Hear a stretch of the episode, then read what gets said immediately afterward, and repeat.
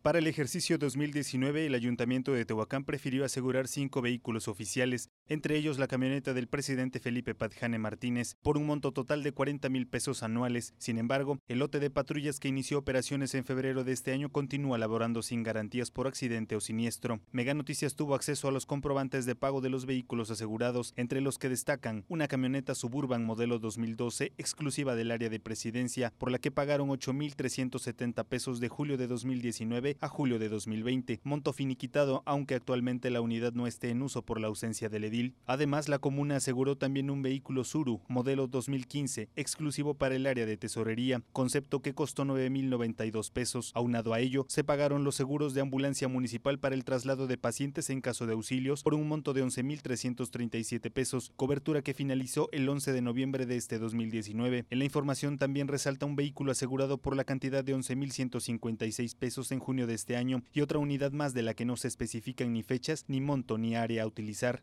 Las compañías contratadas entre los periodos de octubre de 2018 a junio de 2020 fueron Qualitas Compañía de Seguros SADCB, ANA Compañía de Seguros SADCB y Compact I. No obstante, el Ayuntamiento de Tehuacán previó el uso de estas unidades oficiales sino el que corresponde a Seguridad Pública, que desde febrero de 2019, fecha en que se entregaron 30 unidades tipo pick-up y 10 Jetta, operan sin garantías, contabilizando hasta el momento 7 siniestros que han tenido que correr por cuenta del erario municipal. Es justamente la Tesorería Municipal uno de los departamentos que se encuentra sometido a auditoría por el mal uso de recursos públicos y que con frecuencia se evidencian sin tener hasta el momento una resolución. Imágenes de Jesús Pérez para Mega Noticias, Hugo de la Cruz Sánchez.